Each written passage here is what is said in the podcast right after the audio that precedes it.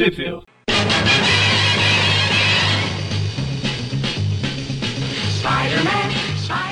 Bem-vindos a mais um Tweep View Classic. Eu sou o Maurício. Eu sou o Gustavo. Eu sou o Everton. E é isso, e voltamos aqui para comentar mais revistas do Homem-Aranha. Hoje chega, hein, galera? Hoje chega. Hoje o nosso o nosso querido dá as caras finalmente. Uhum. Depois de Agora quase não vai ter sombra que É. o rosto dele. Depois eu quase encontrar o. Pepe na- na- no programa passado. Uhum. Bom, é, antes, né, a gente vai comentar aqui outras revistas. Hoje a gente vai comentar as edições Punisher, War Journal, na edição 68. A gente vai comentar lá bem por cima, que o Aranha só faz uma participação rapidinha ali e depois vai embora. Colocar ele na capa só pra vender revista, né? Como sempre. Depois a gente vai pra Spider-Man Unlimited, é, edição 6. E ela, a Unlimited é um pouco maiorzinha, né? Então tem três histórias. E daí fechamos com as Spectacular Spider-Man 215 e 216. ah, todas publicadas ali entre maio e julho de 94. É, vale ressaltar também, eu ia deixar pra comentar no fim do programa, mas ah, já, já que a gente tá comentando as edições agora, eu falo agora também. Em teoria, a gente devia comentar também nesse programa ah, uma outra edição do Morbius, que é o Morbius The Living Vampire, na edição 23, que o Homem-Aranha também aparece lá. Mas por fazer parte de uma história do Morbius, de um arco do Morbius, a gente vai guardar essa, essa edição pra um futuro view do vilão aí. Eu que- O Maurício não quer participar, né? É, exato. Atendendo, atendendo aos pedidos de uma pessoa só, a gente vai adiar essa, essa edição pra comentar num, num futuro view do Morbius, que eu não estarei participando. E lá, quando comentarem, a gente faz essa recapitulação pra encaixar certinho aí na, na cronologia Uhum. e explicar pra vocês, beleza? É isso. O ponto é basicamente a referência ao início. ó. Logo antes da saga do clone, essa é a referência, né? Pois é. é. Que esse Fala aí, vale ressaltar Gustavo. que esse programa é o programa, o último programa, antes da gente entrar na saga do clone, de fato. É isso, o programa já começa na saga do clone, de- já termina na saga do clone de fato, né? É? Esse é o programa aí que, ó, no último programa terminamos a Peter Parker Nunca Mais, né? No programa do, do filho do Craven.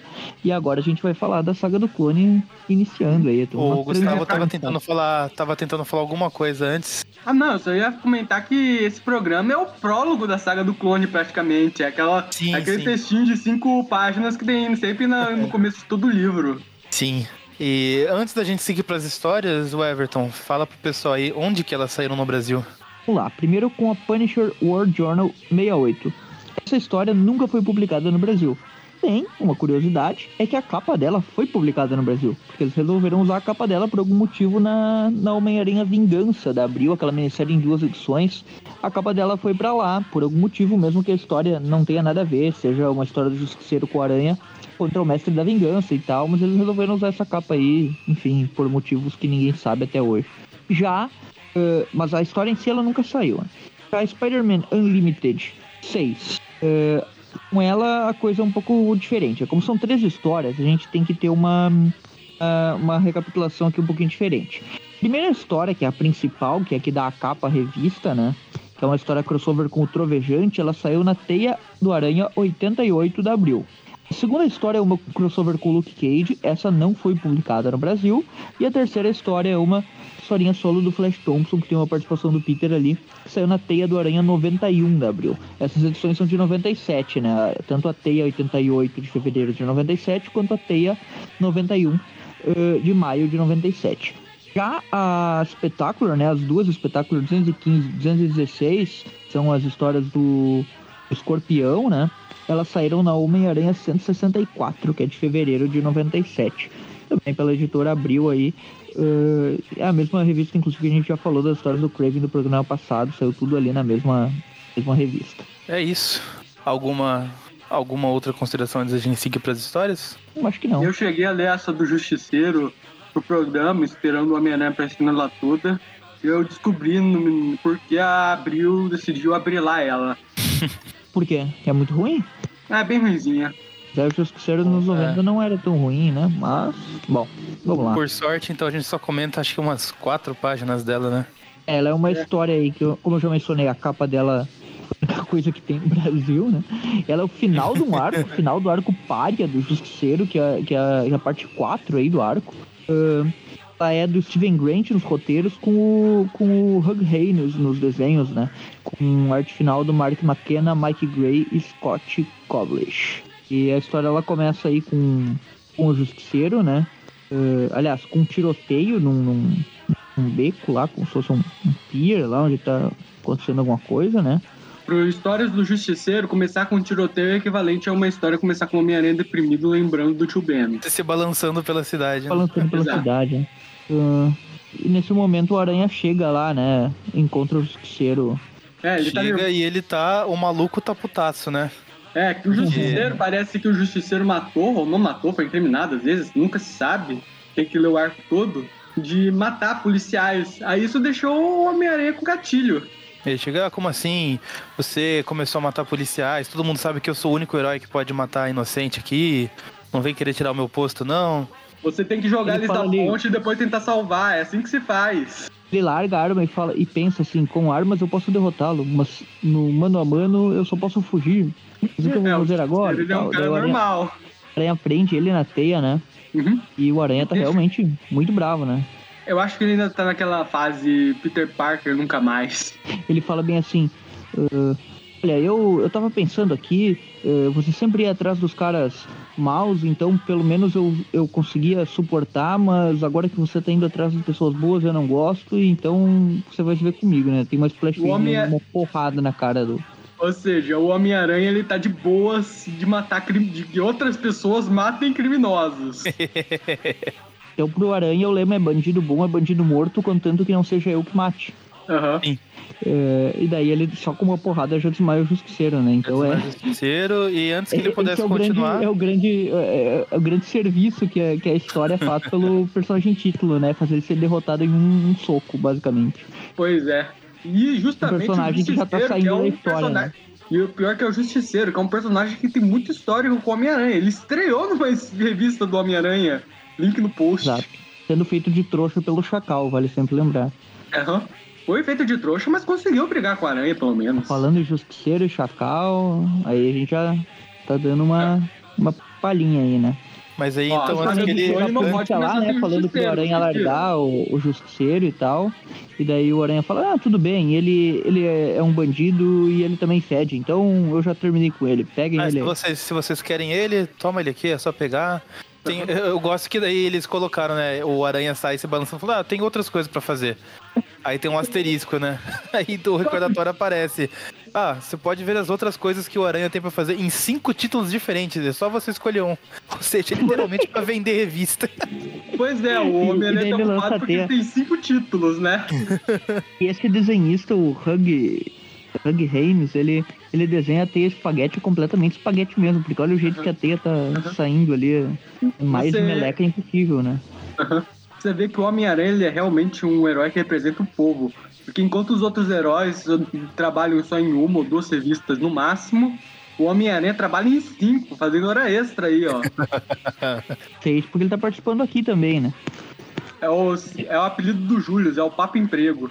Ele vai embora e o é Justiceiro é preso e o Justiceiro é levado pela polícia. E Finter, chega aqui é, ao fim a carreira é a participação do. Do, do Aranha. Esse é o fim da carreira do Justiceiro. Aqui acabou o título dele, nunca mais a gente vê ele na. Não, pera. É, tem a, aqui a, o resto da história, o Aranha não aparece, só serviu mesmo pra prender o Justiceiro no início da história. Sim. Aquela participação.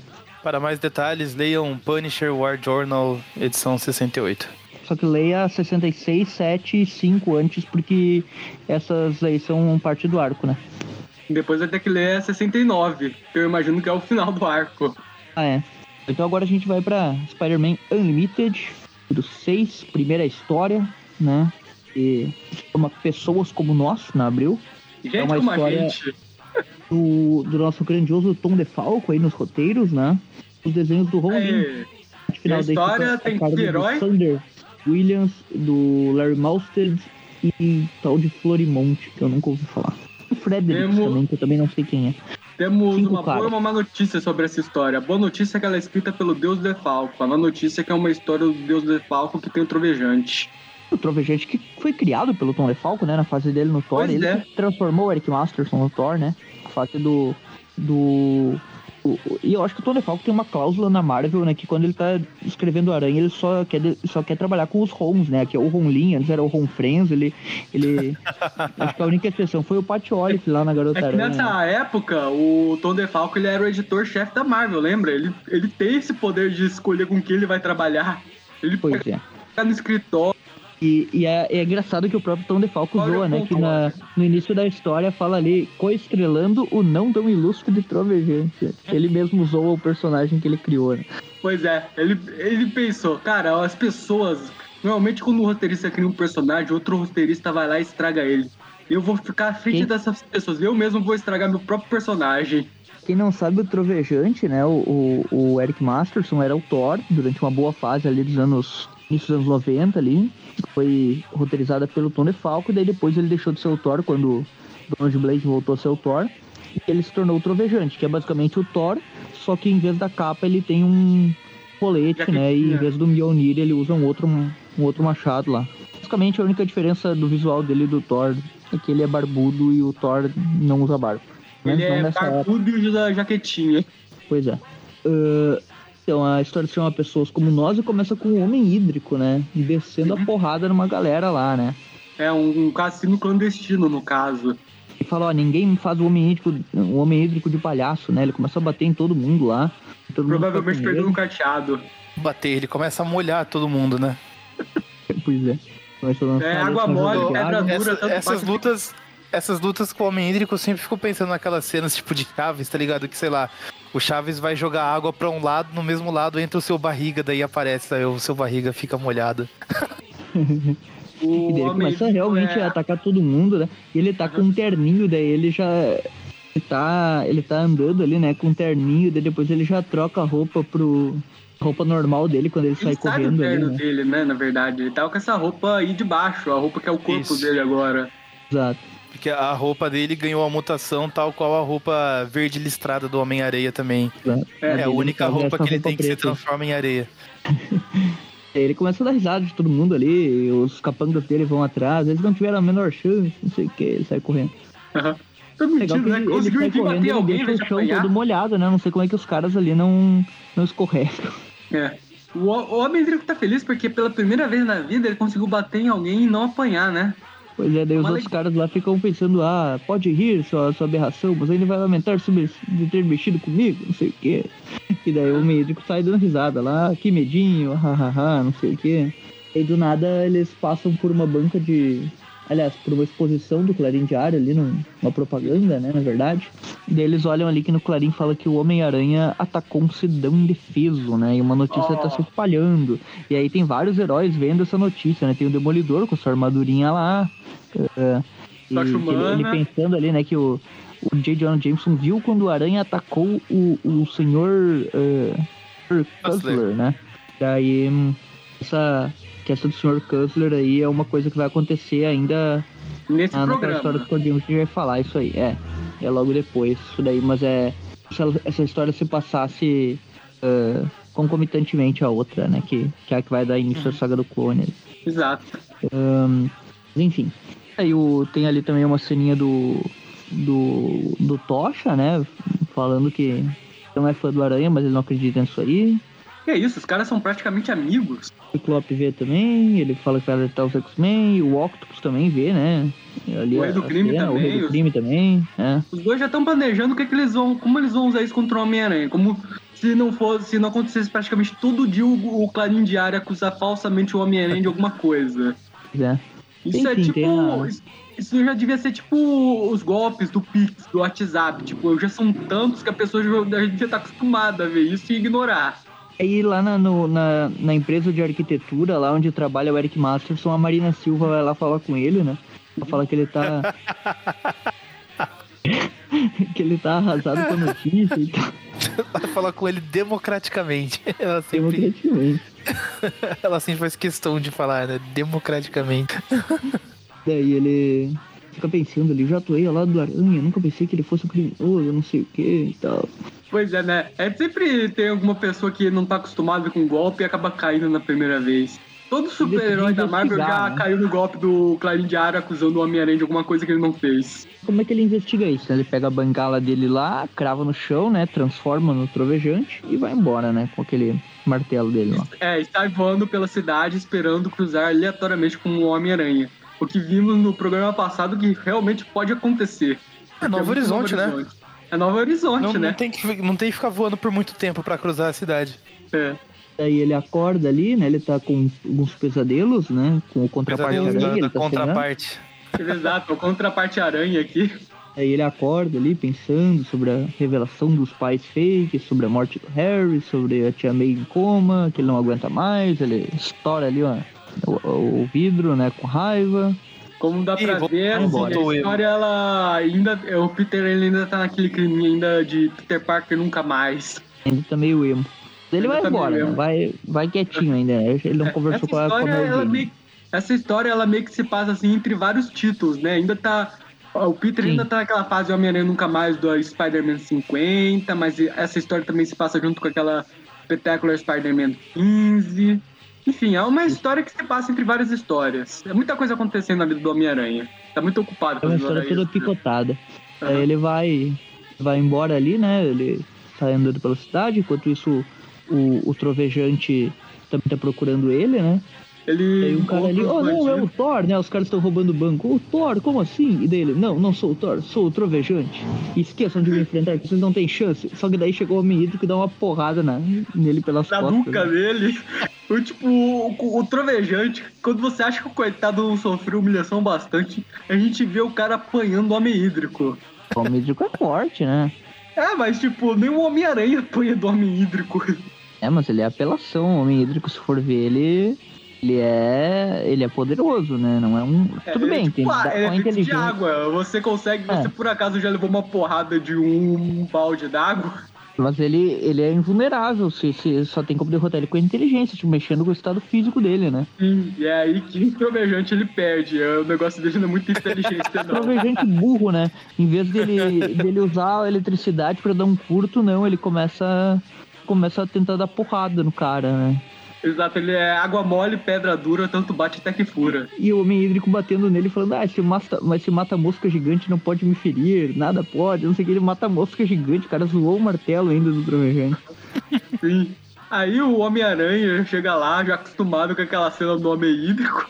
Ele já vai direto pra um poste, já pega os fios elétricos e já vai no Homem Hídrico e já acaba com a briga. Do homem hídrico, eu sei como ferir ele, né? O aranha pega e dá uma, Um uma, uma fiação ali, arrebenta um, Uhum. um, um, um daqueles aqueles eh, eh, pontos de eletricidade ali, pega, arranca um fio e, e causa um curto ali e derrota em uma splash page lá o homem hídrico. O Homem-Aranha é aquele jogador que fica jogando o mesmo jogo várias e várias vezes, então ele já decorou como derrotar cada boss, né? Que foi one hit kill, né? Aham. Sim. Ele já decorou como mata agora o Homem Hídrico, então ele acaba com ele fácil. Aí, enquanto isso, a gente volta aqui pro cassino também, né? Os pessoal tentando reconstruir o que o Homem Hídrico O cara tá furioso, ele encontra o homem hídrico, ele vai pagar por ter arruinado meu negócio, não sei o que, né? O mafioso lá. Para que dessa vez vai estar preparado e tal. Enquanto isso, o trovejante tá conversando com, com o Aranha e falou: Ô, você ficou louco? Podia ter me eletrocutado aí. Daí o Homem-Aranha: Ah, para de chorar. O Homem Hídrico fugiu pelo bueiro, não fugiu? Cara, você é o Thor, você é o deus do trovão, você tá com medo de ser eletrocutado.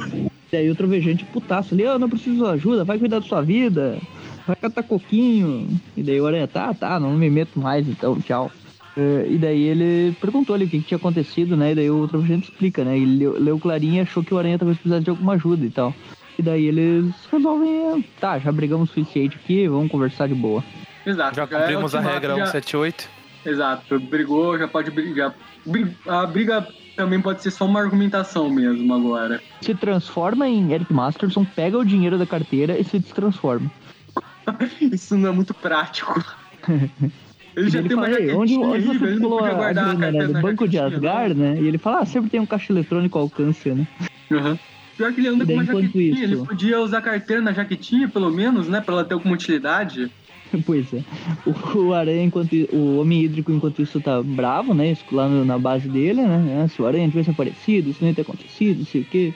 E os capangas de lá, esquece isso aí, Eu chefe. teria Pega um conseguido pedaço se não aqui." fosse esses, esses jovens enxeridos e esse cachorro. Pô, vem comer uma coisa aqui, vamos, vamos jogar Vem uma uma carta pizza. aqui. É, e daí o cara, seus imbecis, né? ele Dá uma rajada de água nos capangas dele, falando, não me interessa, não, não, não- depois que eu virei homem hídrico, eu não, eu, não, eu não janto mais, eu não jogo mais cartas, só me interessa a minha, a minha reputação, não sei o quê. O homem hídrico jogou um balde de água fria na, na cabeça dos capangas. Ele fala que agora ele vai ensinar o Homem-Aranha e o Trovejante a não se meterem com ele. Uhum. Enquanto, Enquanto isso, isso, o Aranha e o Trovejante estão mega preocupados, tomando um lanche. estamos numa lanchonete comendo pizza. O Trovejante pergunta, e tá todo mundo olhando lá atrás, olha. Aham. Todo mundo olhando pros dois. O Trovejante, ah, o que que tem por trás daí do Clarim, né? E o Aranha fala, ah, o Clarim tem razão. Eu posso até ter mil desculpas pra dar, mas eu ataquei a SEGA assim. Eu sou idiota mesmo, o, o Jameson tava certo o tempo todo. Pois é.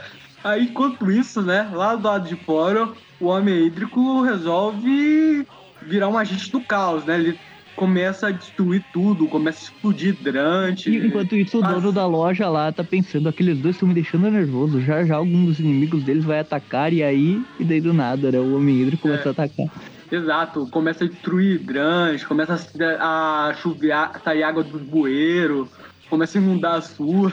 Aí do nada, né, tem uma splash page do Aranha e do Homem do Trovejante indo pra cima dele. Pois é. Aí vai começar agora o team-up deles contra o homem hídrico. Pra variar, o, o E trovejante. aí o Aranha grita, lá vai teia, e daí o Trovejante, lá vai teia, e o Aranha, ah, é uma piada particular. É uma referência àquela história do Homem-Aranha com o Tocha, em que eles te mapam. é, cada um tem um grito de guerra lá e tal. Aham. Detalhe O que é Homem-Aranha o, anual 6 de abril. Aham.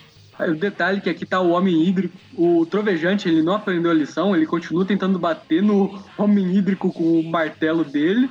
Mas o homem hídrico aprendeu a lição, porque quando o Homem-Aranha vai usar aquele. aquele cheat lá de eletrocutar o homem hídrico, o homem hídrico genu já joga água no Homem-Aranha antes que ele possa fazer isso eletrocutando o próprio aranha. Ou Conseguiu seja, o homem hídrico é mais pouco, inteligente que o trovejante. Ele já, já lança pra cima do Trovejante uma rajada de água também. Aham. Ele vira um elefante de água aqui, não é? Ele vira um elefante de água e lança pela tromba ali e tal. Daí ele fala, ah, ainda tô irritado por ter me feito de palhaço, mas agora vocês vão ver. E daí o Aranha passa por dentro dele ali pra provocar e tal. O, o Trojante lançou o, o martelo dele lá, não adianta nada. O Homem Hídrico daí decide virar um dragão de água, né? O de- do Sonic lá, como é que é o nome? O. o qual é o nome daquele vilão do Caos. Sonic Adventure? O Caos. É, o Caos, ele vira o Caos. Começa a atacar ali. Aí eles continuam lá que, tentando enfrentar o Homem Hídrico, tá furioso. O Homem Hídrico, inclusive, ele dá, uma copiada no Homem-Areia, ele vira uma mão de água gigante, dá um socaço no trovejante. Eles estão meio que na defensiva aqui, quando de repente chega lá o pessoal daquele cassino que o Homem Hídrico quebrou com um veículo gigante pra limpar a rua.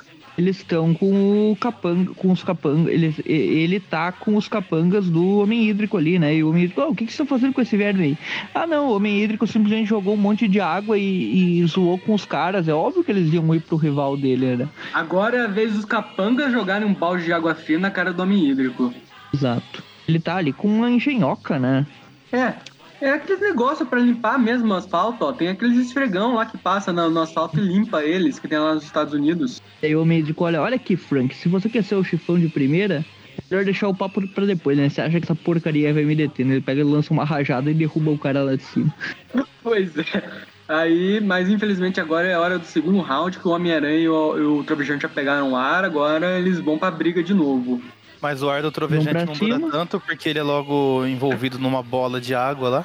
Eu sempre me perguntei porque o Homem Hídrico nunca fez isso com o Homem-Aranha. Porque daí Eu ele dá sei- uma paulada no chão ali. Eu não sei qual a familiaridade- explode tudo. Qual a familiaridade de vocês com Harry Potter, mas o Dumbledore usa isso pra atacar o Voldemort também. Ah, sim, no quinto filme. em Ordem da. Fênix. É. É. é um embate muito bom entre os dois ali. Aham. Mas aí Explode acontece ali, né? isso, o, né? o Explode, Trovejante aquele invoca consegue o desfazer o Homem Hídrico. Olha, cara, era só fazer isso desde o início. Dar uma rajada eletrocutada ali e, e pronto. Viu? Foi, Quem disse que o homem- Trovejante não era inteligente? Eu Ele disse, o eu Homem falei que o Homem Hídrico é mais inteligente que ele.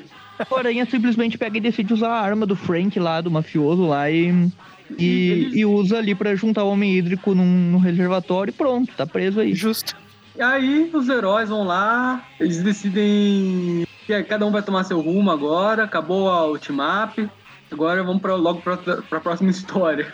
É, a próxima história é com o Luke Cage. Agora é outra team-upzinha aí.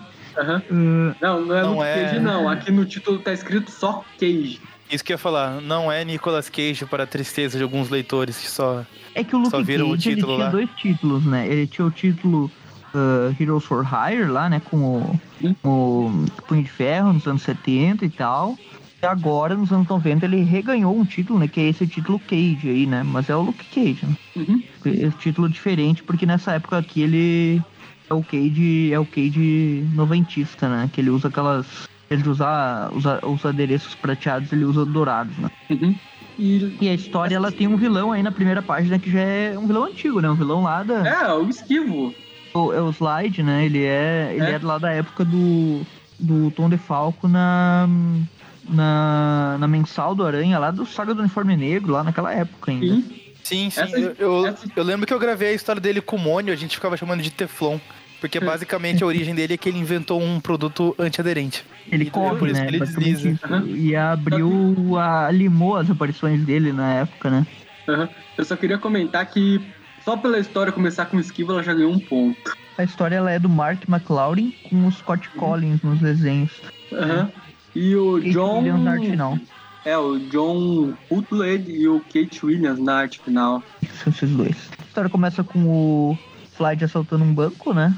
É, já, pra variar, ele tá fugindo lá, escorregando. O Homem-Aranha tá indo atrás e, logicamente, o Homem-Aranha não consegue pegar ele. A história se chama Vivendo em Alto Risco, algo assim, né? Aham, sim.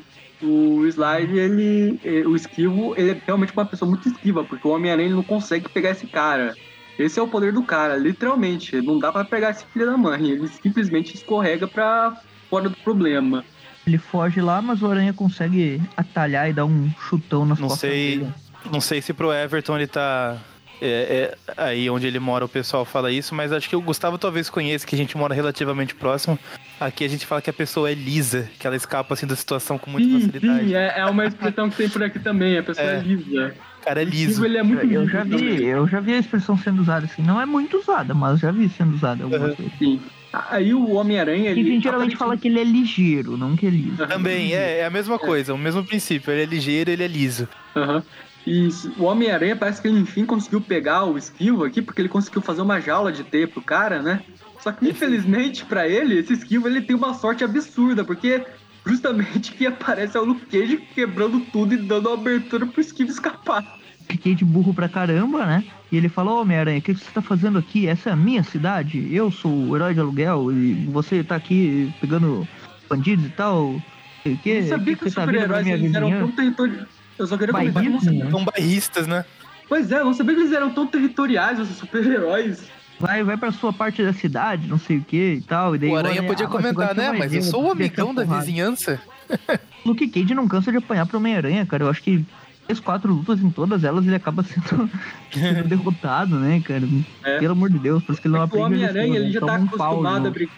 É que o Homem-Aranha já tá acostumado a brigar com gente mais forte, mais resistente que o Luke Cage, que é, por exemplo, o Rino. Um Ah, fanático não. da vida. O Luke Cage é bem mais fraco que o Aranha se for pegar em números, né? Ele Tipo, só é mais resistente, né? Ele é mais indestrutível. aham. Ele é basicamente o lápide.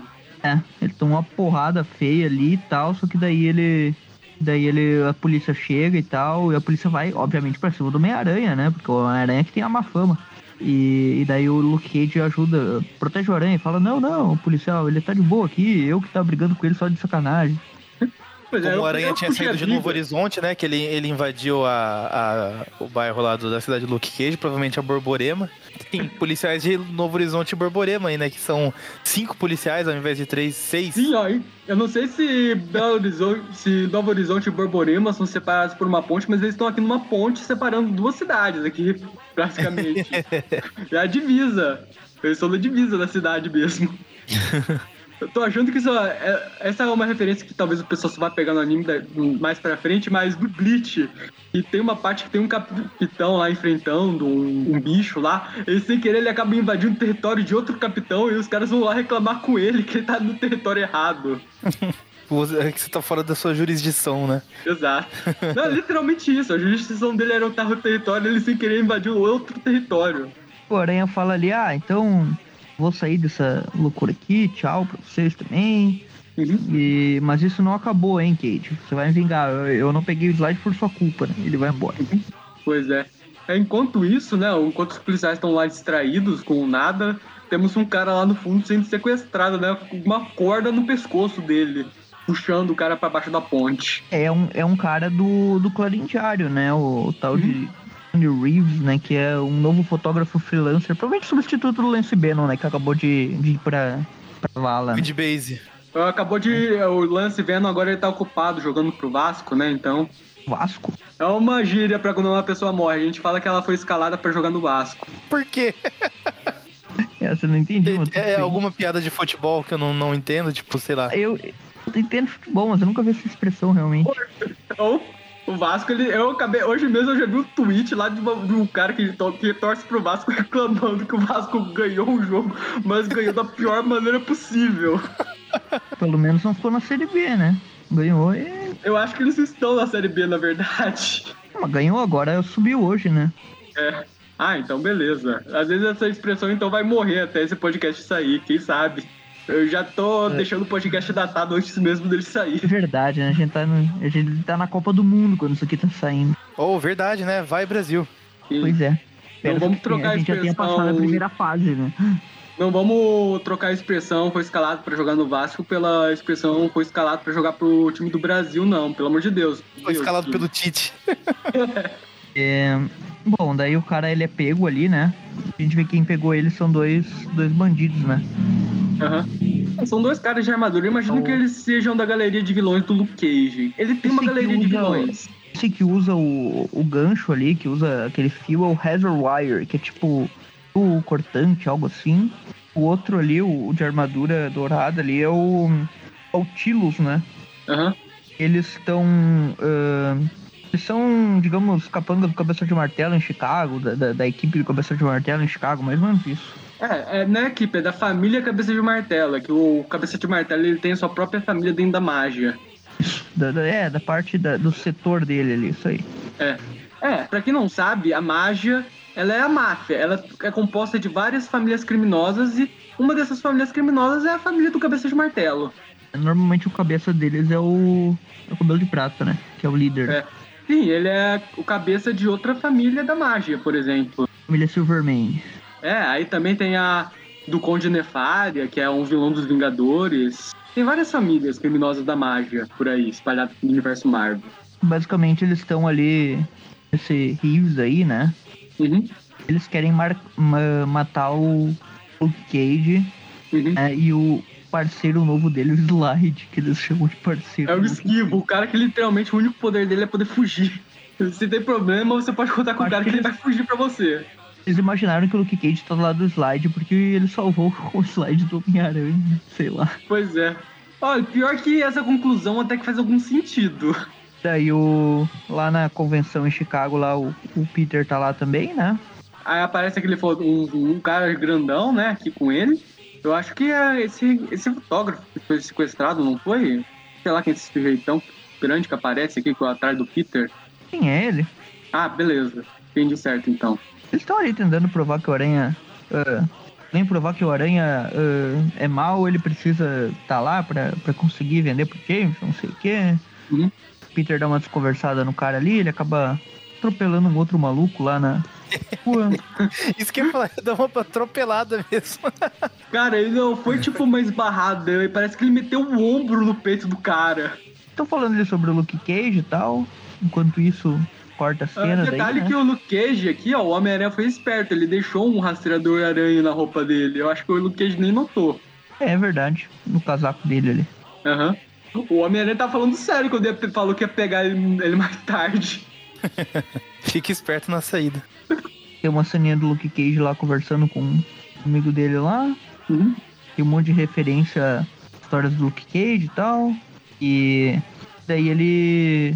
Eles mencionam uma história antiga, né? Da Web 23 que o slide aparece. Uhum. E que ele roubou a Mad e tal. Ah, e esse daqui é o slide, né? O que tá conversando com ele ali de lado, É, o né? cara que ele deu uma esbarrada ali, ia meter o ombro pra derrubar o cara no chão com força, se não me engano, esse sim é o slide. É o esquivo aqui. Daí o. Fala ali do irmão dele, né? O Matt, que irmão do Slide, né? Que ele foi lado pela Mádia também e tal. E que tem essa cena do. Parece ali o, o Estreador Aranha, né? Na, Uhum. na, na- no uniforme do, do Luke Cage, né? Sim. Aí a gente vai aqui pra, pra noite, né? Uma construção lá que é um encontro lá do Esquivo e o Luke Cage lá com aqueles dois vilões que a gente comentou. Exato. Aí começa o quebra-pau. Basicamente eles estão. Eles trabalham pra Mádia, o Luke Cage tá ajudando o Slide a tentar eh, salvar o irmão do Slide que foi levado, né? Uhum. E o Homem-Aranha tá no meio ali, só tá Uhum. atrás do Cage pra descobrir o que tá rolando afinal. Que é isso, ele tá atrás do Cage pra, pelo segundo assalto mesmo. O Homem-Aranha tá boladaço que não conseguiu pegar o esquivo. Boladaço Aí? que o esquivo se esquivou. Pois é. O cara é muito liso, né? Ligeiro. Aí, enquanto eles estão lá quebrando o pau, o Homem-Aranha já chega quebrando tudo, pronto pra. E ele já vai direto pra cima do Cage. Tipo, os dois vilões já estão batendo nele e lá vem o Homem-Aranha pra bater junto. Ele não tá entendendo nada enquanto os caras estão saindo na porradaria ali. Aí, aí como o Doutor Estranho diria, né? ah, as coisas saíram um pouco do controle, todo mundo começa a se bater lá. O Homem-Aranha já começa a bater nos vilões, É os vilões já soco pra começam a bater cá, tiro pra lá. Aham. O esquivo já. Até o esquivo, né? Que ele, ele não é um cara que briga, ele, ele mesmo já vai lá e já mete uma ombrada no, no outro cara nas costas pra derrubar ele no chão também. E sai escorregando ainda por cima, pra bem atrapalhado. e derruba ele ali. O Luke Cage Uhum. dá uma porrada no Reservoir também. Aham. É, só que infelizmente aquele outro cara joga um, um, um golpe de luz que O Nautilo. destrói a camiseta do Luke Cage e joga ele contra uma É, vocês viga. falaram que ele, ele, ele não dá uma porrada, ele dá um salbucema punch ali, né? É. É Pois é, é verdade, é um salvo é, é punch. certinho o salbucema punch. é. Aham. Só que o Bucema Punch tem mais intensidade, né? É. Ah, é que aqui não é um mestre fazendo, né? Quer dizer, É um um mero pupilo. E essa edição aqui, ah, ela não é tão bem desenhada quanto a primeira história, né? Aquela do. Aquela que era o Homlin desenhando, né? Aqui ela é um pouquinho mais. Um desenho um pouquinho mais, Sim. mais estranho, né? Isso não tá ruim, mas, tipo, não é um, uma arte de um artista. É que a máscara do aranha tá sempre estranha, cara. É. Ele não mantém um padrão, né? É meio zoado. Olha aquele É. quadrinho logo do lado que o aranha é pego ali no pescoço, um pouquinho acima da página que a gente tá. Ah, olha como é que tá a máscara do aranha quando ele tá, tá atracando o Metroid ali por trás, os- a Samus ali. Sim. Ele tá com a, com uma máscara estranha, sei lá. Mas enfim, porradaria continua, o Aranha salva o fotógrafo lá, que tá só tirando fotos no meio de tudo. Enquanto isso, o Metroid lá, o, a Samus, ela toma uma porrada do Luke Cage, começa a destruir a armadura. É, o Luke Cage começa a destruir a armadura do cara até ele pedir arrego, né? É, vai desmembrando a armadura, literalmente. Uhum. Aí o cara tem uma bomba lá na, no traje dele, mas o Homem-Aranha consegue conter a explosão com a teia dele. Conter, entre aspas, né? Metade do prédio já era.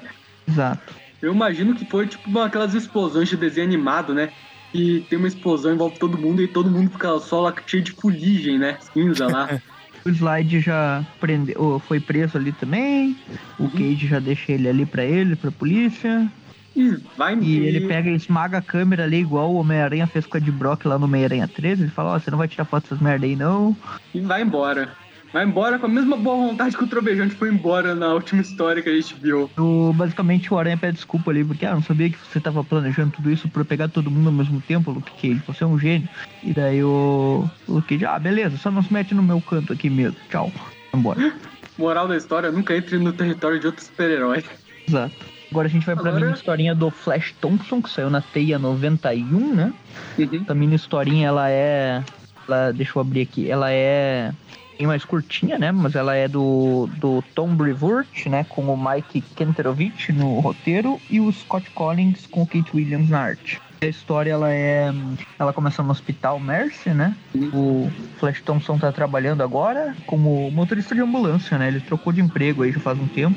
Eu só queria tava- comentar que isso daqui vai fazer sentido com a história que eu vi nos anos 2000, mais tarde, que o Norman Osborn contrata o, o Flash Thompson pra ser motorista de caminhão. É, realmente, eu achei, na, na época eu achei que era tipo uma escolha de emprego bem aleatória, mas parece que o Flash ele já tem um passado, já um histórico dirigindo veículos de grande porte. né, depois da faculdade lá, ele, ele foi diretor de uma academia, né? Que ele ensinava as criancinhas ali, isso na época, professor de educação física, né? Na época É. ele tava namorando a Felícia, né? Agora ele tá trabalhando como motorista de ambulância.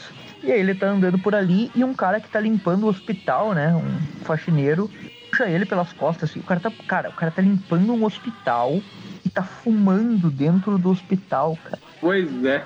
Tipo, tá errado, cara. Não pode fumar dentro do hospital. E o cara é funcionário e ele tá fumando dentro do hospital. E não dá nem Pois pra é. usar a desculpa da época, cara, porque isso é um hospital, isso não é um, sei lá, o professor Girafales fumando na escolinha, sabe? Pois é, né? A gente já ele- vai- vai ver no resto da história que esse também é um empregado bem problemático do hospital. Sim. E ele segura o Flash ali pelas costas e fala, ô, você não é o Flash Thompson? E daí o Flash, ah, sou eu. Ele, ah, você não era jogador do Colégio Militar? "Ah, meu nome é Tony Mar... Marcake, né? Que ele era da- de uma escola... Uma escola Uau. rival da Midtown ali, da Jefferson High. E eles jogaram na final da- da- dos colegiais lá do, do futebol americano. ah, contra o time do Flash. E ne- nesse jogo o Flash cometeu uma falta, lesionou o cara e o cara perdeu a bolsa da faculdade e o Flash conseguiu a bolsa. E o cara tá puto porque o Flash conseguiu a bolsa e não tá trabalhando com educação física, tá trabalhando como motorista de ambulância, então se jogou fora. E isso, e eu tô aqui trabalhando como faxineiro porque eu não consegui a bolsa. E o Flash, ah, depois a gente conversa, vai embora, tchau, tchau. O cara é, não- vai te ver, você vai ver. Você, pra mim, é problema seu. Só pra comentar, essa coisa de, les... de a... pra quem não sabe, atleta sofrer uma lesão, isso aí acaba com a carreira do cara o resto da vida. Sim. O, o Flash, ele realmente, essa de cometer uma falta e lesionar o cara é de uma sacanagem tremenda. Ah, mas muitas vezes não é intencional. Eu duvido que o Flash tenha, querido- tenha tipo, é, intencionalmente É. lesionado o cara. Se que fosse era- o Peter Parker, eu acho difícil o Flash querer lesionar alguém na, na época do O colegial. Flash, o Flash no esporte, pelo menos, ele nunca foi o tipo de. Ele tinha, é, assim, o problema dele era o Peter mesmo, porque no geral você via que o Flash tinha, tinha um, um pouco de Sim. caráter ali. Pô, sabe? ele, ele foi lá na guerra e se matou pra ajudar o pessoal e tal. Herói de guerra, menininha, verdade. Ele não era um completo filho da mãe, né? O cara que tá achando que o Flash lesionou ele por. Eu acho muito da hora quando. É igual, é igual o Zuniga lá que deu uma pancada nas costas do Neymar e o pessoal fica, não, porque o Zuniga não sei o que. Tipo, cara, ele foi imprudente, mas eu duvido que ele tenha pensado, não, vou destruir com a, com a carreira do Neymar na Copa, sabe? Ele foi lá, fez uma sacanagem lá, ah, no, no calor do momento, mas eu duvido que ele tenha intencionalmente pensado em tirar o cara da Copa, né? Foi um imbecil A só. pessoa, a pessoa que destruía a carreira do Neymar na, na Copa, pra mim, vira o herói da Copa. Não, fala isso. Eu queria é comentar isso pra não causar pra não atrair o ódio dos fãs do Neymar pra mim, mas eu concordo. Pô, o Neymar, o Neymar é a única chance que o Brasil tem de ganhar essa Copa. É nada, Everton, ele não faz nada quando tá em Copa, ele só cai e rola no chão. Pois Mas é. isso é o menino é Neymar, agora a gente tá falando com o adulto Neymar. O problema do Neymar é que assim, o Neymar ele é super talentoso, só que quando chega a Copa ele não faz nada e o time todo É. resolve jogar tudo nas costas do Neymar. Exato, sim, sim, na hora do vamos ver ele não faz não nada. faz nada. É, exa Sabem que vocês estão falando é. isso num programa que deve sair no meio da Copa, que o Neymar pode ter feito um hat-trick, tipo, uma hora antes da gente tá comentando isso Não, daqui, né? Não, Eu- eu esse espero que eu esteja ele vai errado, estragar porque- tudo nessa Copa também, eu tenho certeza disso. Eu boto fé que ele vai estragar tudo. Não, eu espero que eu esteja errado, porque eu quero ver o Brasil ganhando o Hexa, sabe? Mas assim, o, o histórico do Neymar pra mim vai muito contra ele. Pois é, Copa, inclusive menos, nosso porque eu não 7x1 na acompanho, eu não, não acompanho jogos no geral. Só acompanho a O Copa. nosso 7, o 7x1 que a gente levou da Alemanha mesmo foi praticamente porque o time ficou sem o Neymar por um jogo. Sim, sim. Ah, não, aquele time era uma porcaria, pelo amor de Deus. Pô, coitado, você vai falar isso do Davi Luiz, o cara que só queria trazer alegria pro, pro povo dele? Tá louco? Uma, uma seleção completa. É, nem vou falar nada, porque gente aí que. Ah, é porque ganhou a Copa das Confederações e não sei o quê. Aquele time lá nunca. não era nem perto do que, do que o Brasil é hoje, pelo menos. Bom, daí a gente continua a cena aí, né? O Peter tá conversando com o Flash à noite, né? Os dois estão ali conversando de boa e tal. E o Flash tá contando a situação, né? Que Ele falar que, que ele até tinha esquecido desse jogo que ele ah, ah, que ele lesionou o cara lá sem querer e tal. Mas que na época aquele jogo era a coisa mais importante pra ele e tal. E daí o Peter falou, ah, as coisas mudam, a gente brigava todo dia na escola também e tal. Cara, eu só queria comentar rapidão que o Peter ele tá com o mesmo porte físico do Flash aqui nessa imagem. Mas faz tempo, ele sempre tive. É, ele era mais magrelo antes, mas É, agora, não, o Peter ele não é a altura, que os dois realmente eles estão igualmente bombados. Por que, por que você acha que o Flash parou de mexer com ele? Eu acho que da época do John Romita lá eles já não eram muito diferentes na musculatura. Não, o Peter né? era mais magrelinho lá na fase do Steve Ditko comparado ao Flash. sim. Mas do Romita pra frente eles já não eram muito diferentes. Sim, mas no Romitinha, no Romitão, se não me engano, o, o Peter ele ainda era um pouquinho mais baixinho que o Flash, se não me engano. Ele era um pouco mais baixo. Ele era um pouco É. mais baixo. Mas Agora os dois estão igualmente altos e era- igualmente bombados. É, eu lembro daquela história deles com a Shashan, tipo, do Aranha salvando o Flash e tal. Shashan ali perto quase da morte da Gwen. E o Aranha perto do Flash, eles não eram muito diferentes, não. Eram mais ou menos a mesma coisa. Sim. Mas enfim, eles estão conversando ali e tal. E, e daí o Peter pergunta se ele consegue lembrar do jogo. E daí ele lembra do jogo, né? ele fala que ele tava confiante naquele dia, que ele não ia perder a bolsa de nenhum jeito. E até o Peter tava lá, e daí tem, a- tem o Peter e a Lisa ali, tipo, Peter olhando pro jogo, tipo, com um monte de livro, nem, nem ligando pro jogo, né? E a Lisa ali torcendo. É tipo, imagina só você ir pra um jogo de futebol com uma pilha de livros. Tá vendo, meu? É por isso que esse cara apanhava. E a, a Tá ali, né, do lado dele e tal. E daí tem a lembrança do Flash lesionando o cara lá. O, o Peter até comenta, né, que não foi intencional. O, o Flash ele tava tão focado no desempenho do jogo dele que ele simplesmente acabou atropelando o cara sem querer. Eles chegam lá na Acontece, taverna do acontece. Flash. O Flash vai, vai ver se tem um recado do secretário eletrônico e tal. E é o recado do tal do Tony lá, falando, ó, se o cara avisar pra você tomar cuidado, que, que você tá na minha mira aqui, não sei o que. Ah, isso daí já é caso pra nervoso. chamar a polícia. O cara é louco, né? É. E daí, nos dias seguintes, o Flash acontece com ele a mesma coisa que o. a mesma coisa que, tipo. Que é, é como se ele tivesse. Ele sofrendo o que, o que ele encheu o saco do Peter, né? Tipo, é mensagenzinha enchendo o saco, derrubando com, com uma rasteira ali quando ele menos espera. O Ele cara, ele vai no tá molde full, ele- o cara tá, cara o cara tá full de sei o. O cara, ele tá full Jared Leto no set do Esquadrão Suicida, tá até mandando o rato morto pro Flash. E daí acontece um acidente ali, né? Uma emergência no hospital. Ah, sim. Pra parar de claro, respirar um ali, acidente, né? Todo mundo pode sofrer um acidente. Pois é, o pronto-socorro, tipo, é, sempre vai ter um acidente acontecendo lá. Tem um, tem um, um cara que, que tá sofrendo uma parada cardiorrespiratória ali, e o Flash chama, não, chame alguém, alguém precisa me ajudar aqui, o cara vai morrer. E ele pede ajuda pro, pro Tony ali, né, pro faxineiro, vem aqui, me ajuda aqui e tal. E daí ele pergunta, ah, o que, que eu tenho que fazer? Daí o Flash fala, não, vou fazer a respiração boca a boca aqui, você tem que estancar o sangramento dele. Daí Olha, se o cara me lá, corrija né? se estiver errado, mas hoje em dia respiração boca a boca é uma coisa que você não pode fazer. Na verdade, não é, não se o- alguma- não é prioridade. Ela pode ser Ouvi, feita, ouvi dizer a mas- mesma coisa já também. pode ser feita, mas não é a prioridade. A prioridade é a massagem cardiovascular mesmo, a respiração É. vem depois. Se eu não me engano, eu sugerido ter, por exemplo, sei lá, algum tipo de plástico, alguma coisa lá, pra pelo menos evitar algum tipo de contato físico, né? Pelo menos na respiração boca a boca. Eu posso estar enganado. Não, a respiração boca a boca em si, na verdade, é porque ela não é a prioridade. O que deve fazer é investigar se tem alguma coisa na garganta. Daí tira se tiver, se não tiver. Se a pessoa tá parando, tá com o coração parado, é a ressuscitação cardiopulmonar, né? E daí depois a via aérea é a segunda, segunda parte, né? Ah. É, a gente prioriza pelo menos 30 segundos de, massagem cardíaca para fazer só duas ventilações, no caso. Que daí, no caso, é feita com uma máscara normalmente, não com respiração boca a boca. Aquelas máscaras de oxigênio. Máscara de Venturi que chama. E, Enfim, e eu sei que tem que, ficar, tem que ficar fazendo no ritmo de Staying Alive. Exatamente, é, a gente aprende assim também na faculdade. A gente já. Eu já fiz treinamento com essa música também. Sem O brincadeira. que é muito é é uma coincidência muito boa, né? Staying Sim. Alive pra continuar para deixar a pessoa continuar vivendo. Mas daí o- eles conseguem salvar o cara, né? Fazer ali a, a manobra e tal. E daí o os, os médicos chegam lá pra cuidar do cara. Daí o Flash olha pro Tony e falou, ó, finalmente a gente fez algo de útil aqui e tal. E daí o Tony dá uma porrada no Flash, né? E fala, levanta que eu vou tirar uma surra agora, isso não muda nada entre a gente, não sei o quê. E daí, aí o Flash Levanta o que eu vou te dar uma surra agora. Pois é, que ele não gostou de ver o Flash mancar o herói, né, da situação. Daí ele fala, levanta que eu vou te dar uma surra e não sei o que. E o Flash, não, eu não quero brigar com você e tal. Aí o cara, putaço, né? Você acabou com a minha vida, esse acidente, agora eu vou acabar com a sua. O cara que quis bater no outro dentro do hospital, né? Louco, né? Começa a brigar com o Flash ali. Nós falando, uma punch aqui no Flash Thompson uma hora.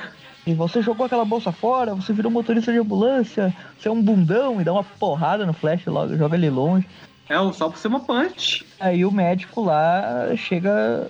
Ó, oh, seu desgraçado, pega seus pertences, seus pertences aí e vai pra rua, né? Cara, eu não sabia que médico podia demitir faxineiro, né? E não é um médico qualquer, é o senhor Bickman, o famoso Exatamente. Ó, oh, Magari, o tema de encerramento desse programa é a música do Incrível Mundo de Bickman.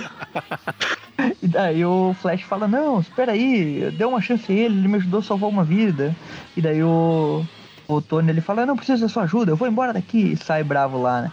Aí o, o Flash fala, ah, deixa pra lá, doutor, eu já estive no lugar dele, a única diferença é que eu consegui sair. E termina. Final da história é só uma historinha do Flash Thompson aí pra mostrar como ele não é mais o mesmo cara. Mostrar que até o, o Flash é. Thompson pode ter um arco de amadurecimento. Pois, pois é. é. Deixa, é legal desenvolver esses personagens coadjuvantes para variar, né? Não, eu gosto também. A gente vai pra espetáculo do, do escorpião, né? Hum? Que é a número escorpião. 215. Isso. Cara, eu não sei explicar porquê, mas eu gostei muito dessa capa. Ela me. Apesar dela ser dos anos 90, ela me passa um negócio meio anos 80. Acho que é essas cores. O roxo com o verde e o preto. Aham. Uhum.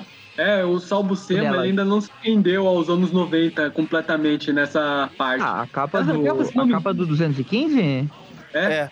Se eu não me engano, essa capa aí era, é, era a imagem que tinha do escorpião lá na Wikipédia por muito tempo. Ah, é? Essa capa, essa é. capa me lembra bastante uma do McFarlane lá. E aquela história que ele sequestra o Jameson. Vocês lembram? É. E é, o, é, é o escorpião o seu melhor design, na minha opinião. É, é o escorpião do design do, é, do McFarlane. É, né? gosto bastante. É, é o design do McFarlane. O design do McFarlane. Que ele deixa os olhos da, da, da máscara do escorpião como se fossem os olhos do aranha, né? Com esse contorno preto também. Até quando ele estreia esse uniforme, né? nessa edição que eu mencionei, que saiu no Homem-Aranha 115, eu acho, de abril. Uh, tem um paralelo de umas páginas do Aranha vestindo a máscara e do escorpião também, um do lado do sim, outro. Sim, sim, verdade, eu lembro. É, que é com essa máscara isso. aí. E, e esse visual ele surgiu ali, né, nessa época, porque antes dela, a aparição anterior do escorpião, se eu não me engano, tinha sido naquela do casamento da Marla. E lá ele tava com o visual mais clássico ainda, com aquela máscara uhum. mais estilo tinha, assim, né? Que não era. Que não era lentes, assim. E, e daí o Eric Larson usou esse visual aí também, né? Naquele arco lá do Sem Poderes. Depois ali do Bagley usou naquele arco dos Esmagaranhas, o escorpião também, com esse uniforme. Ele tal. Esse uniforme é... virou o padrão dele dos anos 80 pra frente. Sim, o, é hoje. o Escorpião, inclusive, ele usa essa máscara aí no desenho dos anos 90. Verdade, essa máscara mesmo. Virou o visual. O e, visual e eu normalmente não gosto. Eu normalmente não gosto quando fazem a versão armadura das coisas, mas eu gosto muito do escorpião do jogo do PS4. Ah, sim, verdade. O escorpião eu, eu ele acho... troca da saga do clone, se eu não me engano, por um uniforme mais amarelado. Daí depois da, da ali na Gênese, aquela do, do John Byrne, ele usa o uniforme Isso, azul. ele vira, ele vira com, o uniforme azul. Exato, exato. E é daí depois ele usa um uniforme escorpião. bem escorpião ali, na, na fase já recente, que ele lutou com o, com o Miguel O'Hara lá, que ele já usa aquelas presas do escorpião na mão e tal. Eu tô aí apagando todo o tempo que ele ficou como Venom, né? Que foi uma bagunça completa, mano. Sim. O escorpião, não, eu, mim... eu, tô, eu tô mandando aí, eu não sei se você vai lembrar, Everton, dele no jogo do PS4. Eu mandei aqui. Eu normalmente não sou fã das armaduras, mas pra ele eu acho que é legal. Sim. Acho que Não, o, escorp o escorpião. Uma armadura mais. Uhum. É, é, mais, mais parecida com o original do que, do que aquela que ele tava usando nos quadrinhos uh, do, de 2013, 14, que ele tinha aquelas, sim, sim. aquelas pinças na mão ali que, uhum. que é zoado. Na minha, na minha opinião, o Escorpião e o Rino são dois vilões do Homem-Aranha que eles ficam ótimos de armadura quando dão uma para eles. Sim, é, eu gosto da armadura do Rino também. O, o, a ideia do Rino armadura. Gosto da armadura do Rino, aquela roxa que ele usa por cima do uniforme, que era na verdade uma armadura para ele descolar o uniforme dele. É. Sabe? Mas, mas a armadura, o Rino todo metálico, eu acho zoado. É, eu curto Não, tanto. O Rino robô, ele fica meio esquisito mesmo. Eu curto ele tanto quanto ele tipo, como um brucutu gigantesco só com uma armadura de proteção, quanto a versão dele inteiro robótico lá do, tipo, espetacular Homem-Aranha 2, sabe? Eu gosto da, daquela, daquela ideia também. É, o Homem-Aranha... Não, não acho ruim, não. O, de- o, o, o Ultimate Spider-Man lá do Bendis era o, o que começou com essa coisa do hino mecânico. E lá o Rino era um bostinha, né? É, ele era um bostinho usando uma armadura de Hulk praticamente, né? Era uma nem armadura era, e gigante. nem de- era o Alexei Sitsevich, né? Era outro carinha lá. Era o Alex Hearn. O'Hearn. Alex O'Hearn, isso aí. Era um... um Se eu não me um engano, molequinho. Alex O'Hearn é um pseudônimo que o Alexei ele chegou a usar nos quadrinhos em algum momento. Sim. Sim, ele usou também esse pseudônimo no desenho espetáculo, por um tempo. Sim? Ele era parça do. Era, era o William Baker e, e Alex O'Hearn que usavam os pseudônimos de Flint Marco e, e Alex O'Hearn. É. Aham. Enfim, daí a história começa no esgoto, né? Aham. Com um- alguma coisa feita de líquido verde surgindo, explodindo lá o dentro. experimento do Ah, Venom lá, do, do Donny Cates. É. E aí surge ali, né? Dentro ali, né? Tá o escorpião. Curioso, como sempre, né? O McGargan é completamente descontrolado. É, em outro lugar tá o escorpião lá, descontrolado, destruindo tudo. Essa coisa que aqui tá assustando os fatos é um outro negócio que a gente vai ver mais pra frente na história. Sim, ele tá ali num outro lado do esgoto, né? Ele tá numa. É. Ele tá Uhum. numa saída de água ali, né? E ele tá Aham. falando que nada mais resta na vida, que ele só pode ser o escorpião, não sei o quê, e que ele tá cheio de ser feito de palhaço pelos policiais, pelos Jamesons Aham. da vida. Eu só queria comentar rapidão que essa história ela é escrita pelo Tom DeFalco e ela tem ligação com a história que a gente viu do Tom DeFalco lá na Spider-Man Limited que a gente comentou agora há pouco, porque Sim, sim, que o Aranha tava Enquanto sendo acusado escorpião- lá no início, né? sim, enquanto o escorpião tá aí tendo um ataque de pelanca no esgoto, esse que aparece é o cara que o Clarim Diário acusou o Homem-Aranha de bater. Que é o Isso. Cusser. Só que essa É. história ela é de duas partes, a 215 e a 216. É como se a Unlimited se passasse no meio delas. É, A gente só não comentou ela no meio delas pra não quebrar o arco, Uhum, digamos assim, o arco. escorpião no meio. Porque essa daqui ela vem depois, na teoria, porque ela termina com a saga do clone começando. É, Uhum. e, o- ah, e lembrando que é do Mike Lackey também, né? O roteiro e o Todd Desago também tá participando, né? O Tom DeFalco, o Mike. Lackey e Todd Desago. São os três juntos aí. Uhum. E o Mike Lackey. O Mike Lackey não foi o cara que roteirizou lá o. O que a gente comentou recentemente do Projeto Aracnes? eu acho que foi ele sim. E o, e o Salbucema na arte aí. Uhum.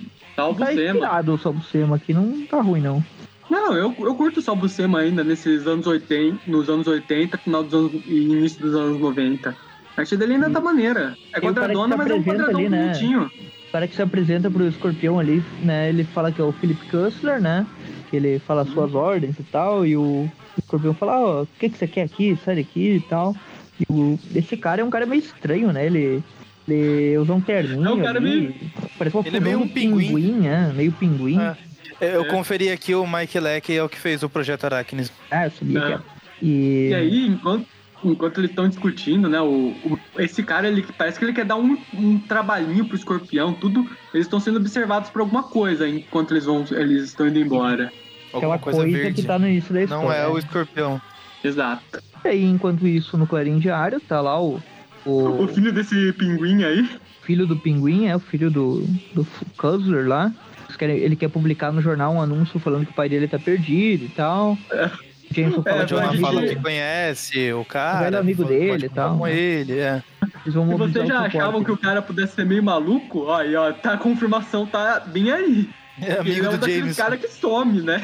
E o cara fala, Ah, tá. "Não Achei que era como- porque era amigo do James. Não sei como agradecer, Jameson. E o Jameson fala, ah, nem precisa, histórias começam a vender em jornais. Né? O Jameson já nem tá pensando em ajudar, só quer saber de vender o jornalzinho. Tem só. Kate Cushing tá lá uh, falando com o Rob, né? Ele tá entregando uma, uma. Ele tá entregando a foto do cara pra pedir pra nova Aham. fotógrafa e pro Peter, né, que tá monitorando a nova fotógrafa Angela In pra cobrir a pauta, né? Angela In que vai ser Pois é, bem recorrente agora. Angela Yin, uma personagem que infelizmente ela não vingou nos anos 90. É, eu gosto dela.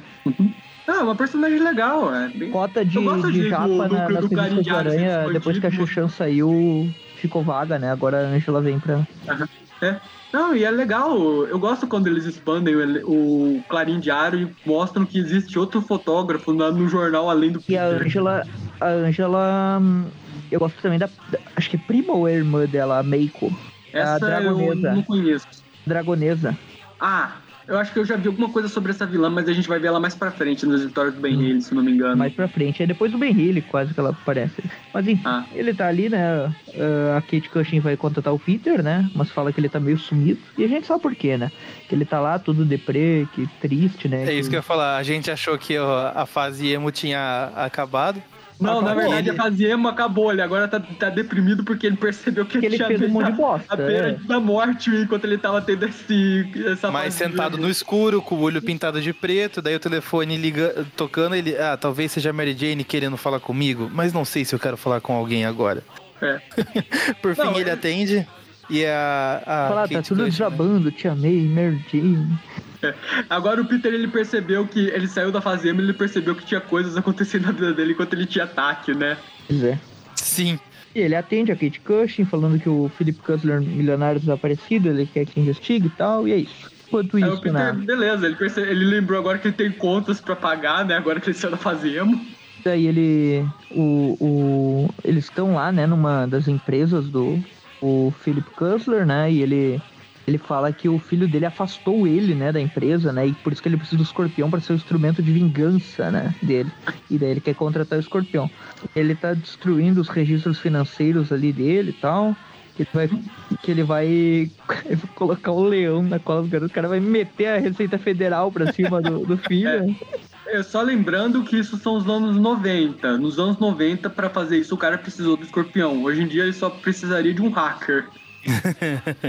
Aí o. Por algum motivo o escorpião pensa, hum, esse velho gagá pode me ajudar a dar cabo daquele maldito inseto. Por algum motivo o velho aí vai ajudar ele a acabar com o Homem-Aranha também.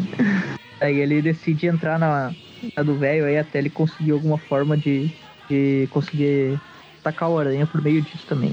Enquanto isso tá lá, né, os caras tirando foto, a, Angela tá lá também, falando sobre o escorpião também, que ele foi visto por perto, que teve um assalto ali que todos os registros financeiros do, do, do filho aí do Cutler for- foram destruídos, que só ele e o pai dele tinham acesso. A Angela até supõe ali, ué, mas se os dois tinham acesso, isso pode ter sido obra dele, não é? Daí o James fala, Ah, e ela- ela opinião, vira- eu peço. Não, ela fala pro Jameson do, do escorpião, né? Falou, senhor Jameson, então falando que parece que o escorpião tava aqui, né? Será que não pode ser obra dele? Aí ele fala, ah, quando eu quiser sua opinião, eu peço. Só que daí ele começa a, a maquinar, né? Nossa, talvez eu possa usar essa história a meu favor. Talvez ele pode ter, ser, ter sequestrado o Cusler e o, e o Clarim pode oferecer a negociação. E colocando daí o, o Clarim como o herói da história. Enquanto isso, o Aranha tá por aí, né? Falando que o. Pensando, né, se o escorpião tá por trás disso e tal. Ele encontra um dos Ele- informantes daqueles genéricos, né? Que é o, um daqueles. Qual o Foswell era quando era o Caolho e tal, aqueles informantes Uhum, que sabem tudo e mais um pouco em troca de dinheiro, né? Só que os heróis Eu só não, queria comentar aqui não pegam rapidão dinheiro, que antes ameaçam. disso. claro. Eu só queria comentar que, rapidão, antes disso, o Peter ele salva um moleque aí de ser atropelado. O moleque pergunta como ele fez isso, ele fala que ele faz muitos exercícios e come, come vegetais. Na verdade, quem salva o moleque não foi o Peter. Quem salva o moleque foi hum, alguém que está com uma face oculta, né? Sim, sim, é verdade. É verdade, não foi o Peter, eu achei que era o Peter, caramba. Não, não, o Peter Ah, mas tá o faz, faz sentido. Faz sentido você ter achado que era o Peter. É que eu não vi o anel. Ele não, não foca no anel nessa cena. O anel, eu tô, eu tô aguardando ansiosamente pra descobrir qual é o significado desse anel. Ele fala, tenho que ir embora antes que alguém pare de fazer perguntas, né? E vai embora. E esse É. daqui é o. Esse daqui é o. É o clone, né? Que a gente vai ver em breve, mas é ele. Ele tá com a Uhum. mesma roupa que quando ele invadiu a casa da Tia May lá. É, ele tá com a Enquanto mesma isso, jaquetinha de couro que o Peter ele usa bastante nos anos 60, nos anos 60 né? Sim. Olha a fase do Rosandu isso, lá, o- né? O Peter tá lá de, de aranha. Agora sim é o Peter, que a gente sabe. Uhum. Tem. E ele tá lá falando com aqueles informantes. Cara, eu tenho né? uma dúvida. Enquanto o Peter ele tá se balançando na chuva, a gente vê aqui o, aquele cara tendo um jantar com o escorpião. E tipo, o escorpião ele tirou a roupa dele, né? Por que, que o cara tá reclamando se ele, ele não pode viver uma vida normal se ele. É só ele tirar a roupa que ele vira uma pessoa normal praticamente. Ele gostou da piada, senhor escorpião? E ele é Gargan, é Mac Gargan. Eu não quero agir como uma pessoa normal agora. Engraçado que o Mac Gargan tá com cabelo aqui, cara. Eu achei ele não aparecer desde a primeira aparição dele com cabelo, né? Ele sempre tá com a cabeça raspada.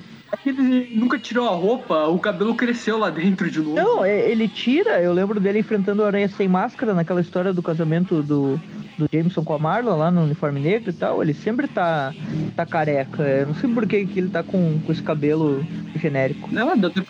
Ah, daquela história pra agora, deu tempo do cabelo crescer, né? É, mas É. aí depois, ali mais pra frente, quando ele aparecer a máscara de novo, lá quando ele virou o Venom, ele de novo tá careca. Sei lá. Eu, eu não sei. Ele, Ah, ele só não gostou do, do visual. Tá Meu- testando os visuais também diferentes. Tá testando o visual com cabelo E que o agora. visual clássico do McGargan é, é ele careca, né? Ele, Sim, sim. ele meio meio Hitman da vida, né? Ele parece o Hitman, o McGargan. Mas enfim, aqui ele tá com esse cabelinho tosco dele. Ah, e ele fala ali que quer agir como uma pessoa normal, não sei o que e tal. Fica pensando, será que ele quer agir como um escorpião de novo? Ah, mas que agora ele tá enriquecendo aí, que ele tá sendo guarda-costas desse ricaço e que isso tá fazendo bem pra ele, não sei o que. Meu, e a máscara do É. escorpião vazia é uma coisa aterradora, cara. que coisa medonha. Parece Ele- um negócio meio alienígena. Aquele, aquele narizinho ali, né? São É, não, é o narizinho, é, é os olhos grandes e vazados, a boca é muito alienígena. verdade. Aí, ó, faz sentido então o escorpião se juntar com o Venom. E, enfim, daí depois tem a. Mais Precisa de um, ali, né, de um do- do Donny Cates Jason. pra dar uma origem alienígena pro, pro escorpião. Nem me fale. É isso, Donny Cates ele chegou a mexer com o escorpião lá na fase dele do Venom. Ele mexeu?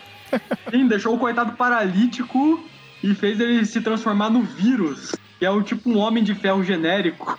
E aí, é um Everton, o que você gênio, acha né? disso? É um cara genial. Ideias muito boas. Ele do, e a fase ainda terminou com ele prendendo o escorpião em outra dimensão. Esse cara aí, esse sim, sabe, né? Tratar bem os vilões urbanos do Meia-Aranha, né? Não, por tá sorte, transformando o eles em condenado ele trouxe o intergalácticos, escorpião né? de volta lá pra Guerra Sinistra. Daqui a pouco ele transforma Ed Brock num, num Saiyajin, né? Trabalhando pro Freeza. Falta. A Sayajin ele não virou, mas ele virou Deus. O Batman naquela cadeira de Deus numa época lá começou essa loucura É. É, não, isso é literalmente o que o Flash, o que o Ed fez. Ele tentou a caveira de Deus e virou Deus lá. O cara acha que o Venom é o Thanos, né? Ele escreve as histórias com, essa- com isso na mente, né? Que ele é dos, dos Eternos, não sei o quê. Ele mistura tudo. Mas enfim, vamos parar de falar do Donny Cates, vamos voltar a falar de coisa boa aqui. Ah, falando de coisa boa. oh, excelente. Aí tem a, tem a história ali, da, tem a, a parte do Jameson mexendo ali na- nos arquivos do Clarim, nas histórias do Clarim, né? Sim. pesquisando sobre a. eh, sobre qual a, qual a, a filial ali que o, que o Cutler acessou nas últimas horas. Ele tá por ali e tal. Enquanto isso, a Angela também tá lá investigando. Uhum. Polícia Com chega. câmeras em mãos. Ela tá pronta pra tirar uma foto a qualquer instante. Eles chegam naquela filial que ele tava mexendo, né? E o Aranha chega ao mesmo tempo junto lá. E ele já chega quebrando todo na porrada. Exato, e daí o escorpião e o Cutler estão olhando tudo de longe e ele fala que agora é hora dele entrar em ação, né? Pois bem, eu só queria lembrar antes do Homem-Aranha e do Escorpião começarem a brigar. Que originalmente o Escorpião ele era pra ser um cara muito mais forte que o Homem-Aranha. Ele era um pouco mais forte, não muito. Sim. Tipo, ele Era quebrou a cara forte, do né? Homem-Aranha três vezes numa mesma edição. Então, ele era um daqueles caras que o Homem-Aranha ele tinha que usar inteligência pra vencer, porque na É, porrada. é isso que eu ia comentar. É que o, o- a desvantagem do escorpião é que ele perde a cabeça fácil. Tá. Então no começo que o Aranha era inexperiente ainda, quando ele ia pra, pra porrada direta, ele perdia. E, e eu acho assim que numa trocação de porrada direto, eu acho que talvez ele perca ainda também. Sem, sem a experiência, né? Porque daí hoje ele sabe, é fácil, meu. Não, mas pior que não, cara. provoca o escorpião que ele fica cego de raiva e daí é fácil destabilizar o cara. Exatamente isso que aconteceu naquela história lá do casamento da, da Marley e do Jameson, que o escorpião começa a se descontrolar, atacar de qualquer jeito e o aranha dá uma surra dele, porque desvia, bate, desvia, bate, desvia, bate até que vence ele. Só que naquela história sem poderes lá do Eric Larsen, assim que o aranha recupera os poderes no final da edição, naquela máquina do camaleão, ele dá um uppercut lá no, no escorpião que lança ele 300 metros à frente. Você tem aquela cena engraçada dele, tipo, que ele vai segurar o escorpião que vai cair já desmaiado. E, tipo, ele vê a gata negra chamando ele, ele vira pro lado e o escorpião cai, assim, tipo, não consegue segurar ele, não sei se vocês lembram disso. Sim, sim. Sim, eu tenho certeza de que esse foi o ponto baixo do escorpião e ele nunca teve o maxilar arrancado pelo Homem-Aranha no soco. E, bom, daí é engraçado, né, isso que o Maurício comentou, porque o Kessler ali, ele até falou, ó, escorpião, vai lá, mas não se esqueça, pensa antes de usar sua força e sua cauda. Olha, até ele já sabe, né, que o escorpião descontrola. E ele faz uma carinha por baixo da máscara, tipo, pensar. Como assim? A cabeça dele Ele trava, lá. né? Ele sai de dentro do bueiro lá. né? Essa do escorpião lá, se fosse os Simpsons, cortaria a cena, apareceria lá aqueles bonecos que ficam batendo prato, pulando lá. O macaco batendo assim. Ele entra pelo bueiro, o aranha vê e vai atrás dele, né? E quando ele Aham. chega lá, tá uma gangue lá, né? Nossa, é uma, não é uma gangue, é uma multidão. Vai pra cima e o aranha descendo a porrada em todo mundo, ninguém sabe o que tá acontecendo. É uma, é uma confusão. O Homem-Aranha ele tem que Porrada, abrir o caminho da porrada. E de novo Enquanto temos esse isso-. Enquanto eles estão trocando os socos lá, tem a coisinha verde ali Sim, espiando no, no canto. observando. Enquanto isso, o Kansler, ele também tá observando lá de, de cima do bueiro o que tá acontecendo. Ele pega uma chave de fenda e parece que ele quer ir também lá pra baixo pra entrar na porrada com o Homem-Aranha. Ele fala, não, É, mas não, nisso o filho dele longinho. encontra ele. O filho dele Aham. encontra, né, junto com o Jameson e a Anjo. É. Enquanto isso, enfim, começa a grande porradaria do Homem-Aranha com o escorpião. E o que que foi essa galera toda enfrentando o aranha, a gente ainda não sabe. É. O, o aranha e Sim, o escorpião finalmente decidem ir pra porrada, né? O, esgoto fala. O, o esgoto. O escorpião fala que no esgoto a vantagem é dele, né? Aham. Só que o- enquanto o pessoal tá indo embora depois de se recuperar da sua e, e encontrando essa coisa verde, né? O Homem-Aranha ele começa a levar melhor que o, o escorpião na porrada. Ele começa a meter um, um gancho de direito, um gancho no queixo do escorpião atrás do outro. Isso já virou padrão, cara. Desde os anos 80, o escorpião, sempre que vai enfrentar o aranha, ele toma essas porradas federal aí. Sim, é por isso que eu comentei aquilo antes. Originalmente era pro escorpião ser um cara mais forte que o Homem-Aranha, e agora ele leva porrada direto. Ele tomou uma surra e cai ali no chão. Pronto, tá aí. É, desmaia. E agora ele quer descobrir o que gritos foram aqueles, né? Ele, ele sai lá e tem uma, uma membrana verde gosmenta cobrindo o teto e as paredes, né? Aham, Ele deve pensar que deve ter alguma coisa a ver com aqueles caras, né? Que atacaram ele antes. aham. Ele decide seguir aquela meleca lá e ele sai do bueiro, né? Sai do bueiro, e enquanto isso o Kessler tava lá falando com o filho dele lá e o pessoal do Clarim. E ele vê o aranha saindo e vai atacar. E o Homem-Aranha, O aranha falou: meu, Nossa, meu sentido aranha, alguém vai me atacar. Ele dá uma ele vira e dá um no cara, né? soco. Então, é tipo, não é como se já não tivesse matado uma pessoa com isso. E, E ele vai lá e coisa, o repete. de aranha pita vira o murro pra trás, né? Sem olhar. Ele deu um Charlie Magri no cara. Aranha, o cara atacou primeiro, então ele só exerceu seu direito de legítima defesa. Ele atacou o cara. E daí nisso o Jameson, ele atacou ele, tirou foto, tirei. Então tá beleza, fechou, né? A aí. ela não tá largando a câmera, ela tá sempre pronta pra tirar uma foto. Se bobear, ela pegou né? uma foto do cara voando no ar enquanto depois de levar o soco. Daí o Aranha pensa, eu, eu reagi sem pensar, machuquei um inocente, tá? O Jameson fica xingando ele e ele vai embora ali. Sempre tentei agir com grandes poderes, mas Mas lapso momentâneo eu falhei. Aí termina aqui a edição. E aqui, a partir daqui, que rola a história do Trovejante, que tem todo aquele papo, Luke Cage também Sim, e tal. sim. Então tem tudo aqui, né? Que, que por isso que o Aranha foi acusado ali e tal. Mas daí depois de todo aquele rolo, a gente volta pro trama do escorpião da Gosma Verde e tal. Que E é a coitado- Espetacular 216. E coitado do escorpião nessa capa, apanhou demais do Homem-Aranha dessa vez. O cara tá pedindo, tá pedindo socorro, literalmente. Essa capa é muito estranha. Sim, o Homem-Aranha nas sombras e o escorpião todo arrebentado aí. Que dá a entender ali, o Homem-Aranha já machucou um inocente. Imagina o quão longe ele iria com alguém que não é inocente, né? Estão tentando pagar o Homem-Aranha de vilão aqui, né? Aham. Fazer a segunda, É, a o segunda Peter Parker nunca arco. mais já acabou, mas esqueceram de avisar pros outros roteiristas isso, né? A segunda parte do arco Predador e Presa, né? Aham. E daí a história começa aí naquele mesmo esgoto, né?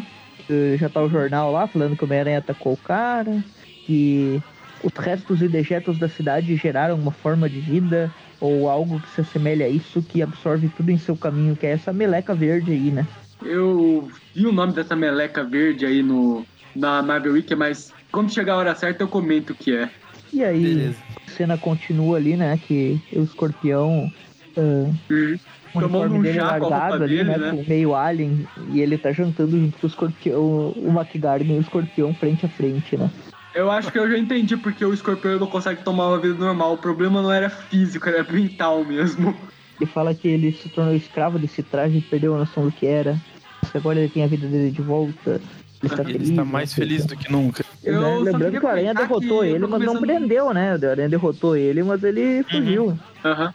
Eu só queria comentar que eu tô vendo um padrão nos anos 90 que vai ser de muitos vilões do Homem-Aranha querendo se aposentar. Porque o Escorpião, assim, a gente começou agora com o Escorpião, mas ele não vai ser o único nos anos 90 que tá meio que querendo pendurar a roupa pra no cabide. Também tá 30 anos aí.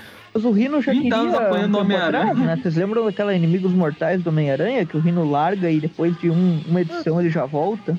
Aham. Tudo bem, daqui a pouquinho vai surgir alguém pra ajudar a aposentar uma galera aí. Pois é.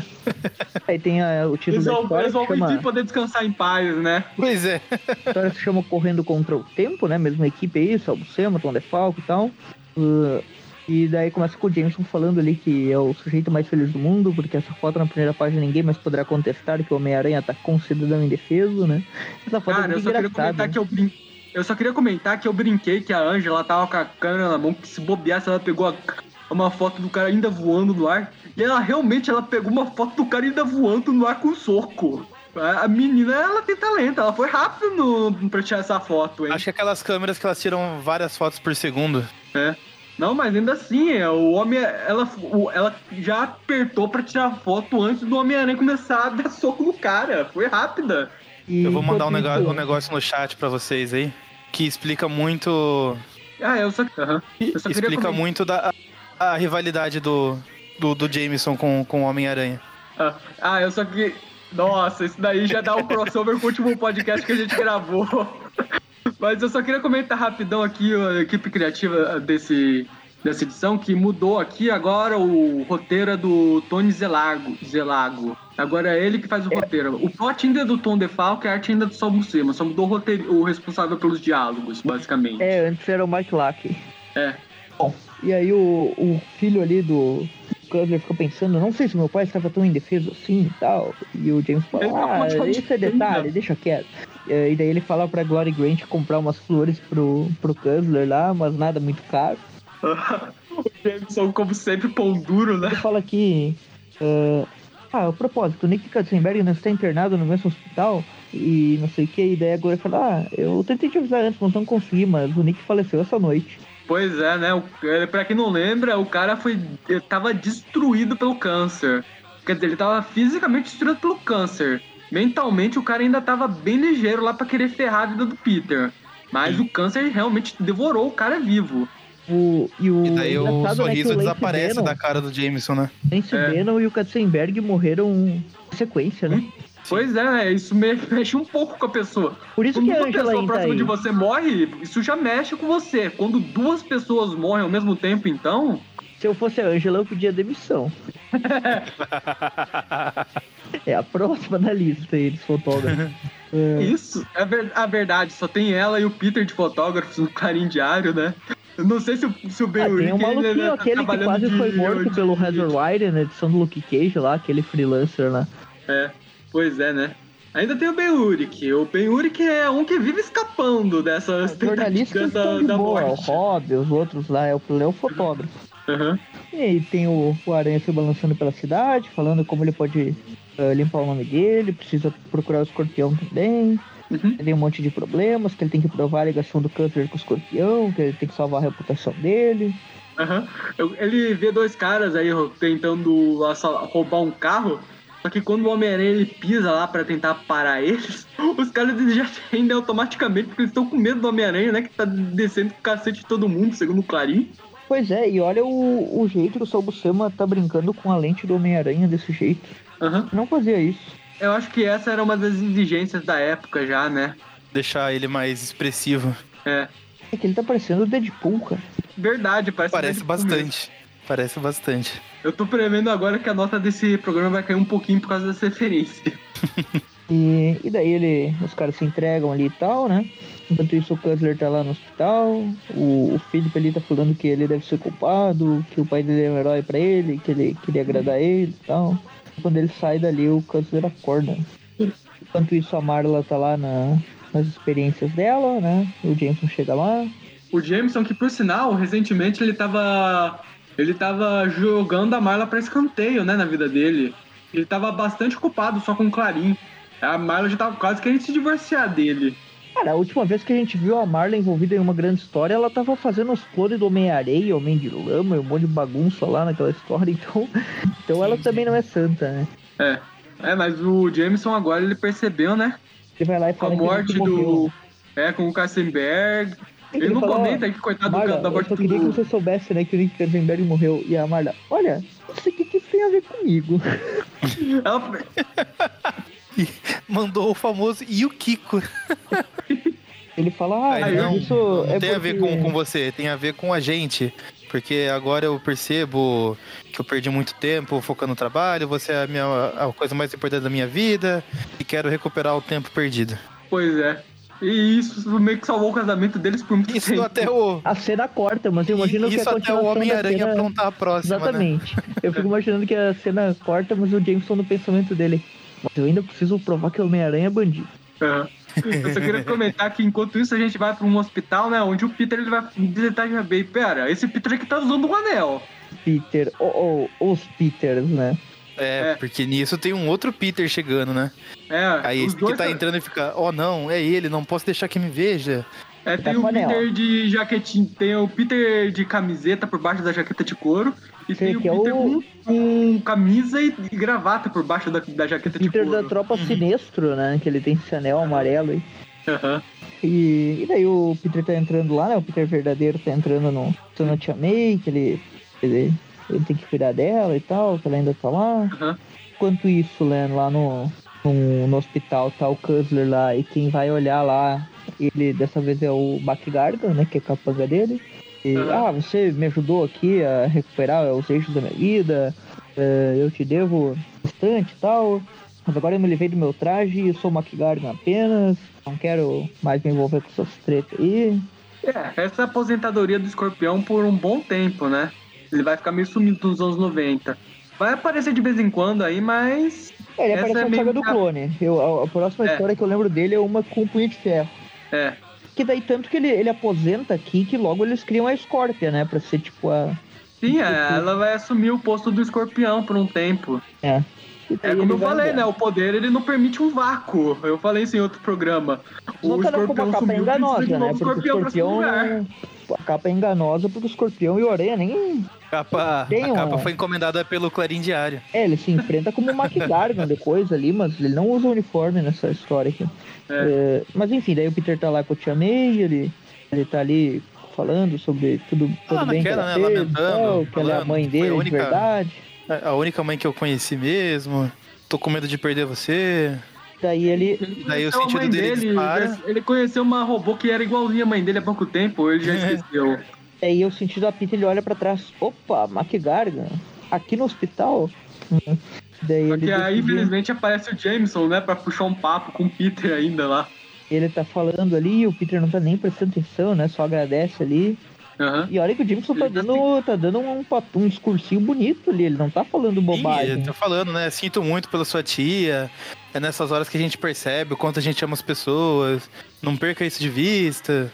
Ele fala, É, ó, o Peter tá, fica, aham, aham, ok. Manda um ok boomer e vai embora. Até fala, Ainda ele não. pensa, né? Eu vou Poucos seguir o conselho momentos do de decência do JJ Jameson e o Peter ignora. Fala, vou seguir o conselho do Jameson, mas só depois que eu puser as mãos em Garg. Aham. Ele Pois vai é, ali, primeiro eu vou né? arrebentar esse filho da minha mãe na porrada. Aqui, ele que tá Stalker do, do, do Gargan, né? Mas sendo que o Gargan, a ironia é que ele surgiu como Stalker do Peter, né? Que a contrato Sim, do sim. James. Sim. Ele persegue o Garga, o Garga ele não quer brigar mesmo. Aí o Peter vai lá e começa a descer a porrada no cara e o cara nem revida. É, ele se, se coloca o uniforme de Homem-Aranha ali, desce no bueiro lá. Ele dá aquele sustinho lá. É é aquela mesma cena lá do, com o Homem-Aranha no esgoto lá do Homem-Aranha 3, né? Lembra do tio Ben, aquele cara que você matou a sangue frio?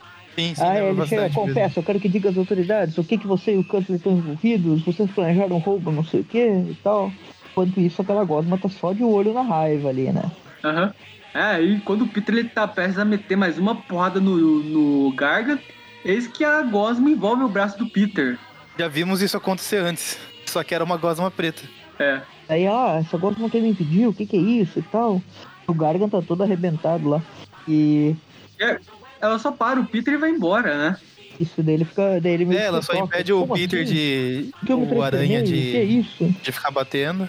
É, É, daí ele cai na vendo real. É só pra comentar, o nome dessa gosma aí, segundo a Marvel Week, é Slime. Então é um, é um É. bicho que você não precisa. Você não precisa. Se você joga RPG, você sabe que com slime você não precisa se preocupar, que é um bichinho fraco, um bichinho inof- quase inofensivo. Então, essa aí, né? Ela foi embora, o Peter deixou assim, porque é um slime, né? Não vai fazer mal pra ninguém isso aí, E me não. dá É o sucesso entre, entre a criançada. O contexto dele. Sim, as crianças brincam com isso, né? Tem esse, esse brinquedo. Tinha esse brinquedo mesmo, né? Eu tinha até esquecido. Sim. Ele só tem essas aparições nessas duas edições do slime. É. Sim. O contexto é uma, é uma coisa que se criou dos dejetos mutantes aí, porque tem, deve ter radiação no meio e que. Isso, tá ali só. É, tá ali passeando por Nova, pelo esgoto de Nova York, tá vivendo a vida dela. Não tá fazendo mal pra Talvez, ninguém. talvez fosse uma coisa que eles até quisessem desenvolver mais pra frente e depois abandonou. É, deve É. ter. Porque, É, por sinal- porque chegou saga do clone, essas coisas, e virou bagunça, né? Não, a morte do Lance Bannon, não sei se vocês lembram, apareceu aquele vilão misterioso lá que os caras eles esqueceram completamente de revelar a identidade Também. secreta dele. Eu Também. acho que isso daqui talvez tenha sido usado como aquele DK, né? Que é o cara da, da poluição lá, que foi usado depois, Aham. vocês lembram. O, o Luiz espalha lixo do pica-pau. Era tipo isso. É aquele, aquele personagem que deixou o Abutre velho de novo, vocês lembram? Não, não, não lembro. Após a saga do clone, o Abutre ainda era jovem, né? E daí ele voltou a ser velho porque ele. dessas criaturas do lodo aí. Depois a gente vai chegar lá e daí a gente lembra, quem sabe, desse slime aqui. Sim. Quer dizer que ele vai embora daí, né? E o McGargan também fugiu. Aham. Enquanto isso, no jornal, né?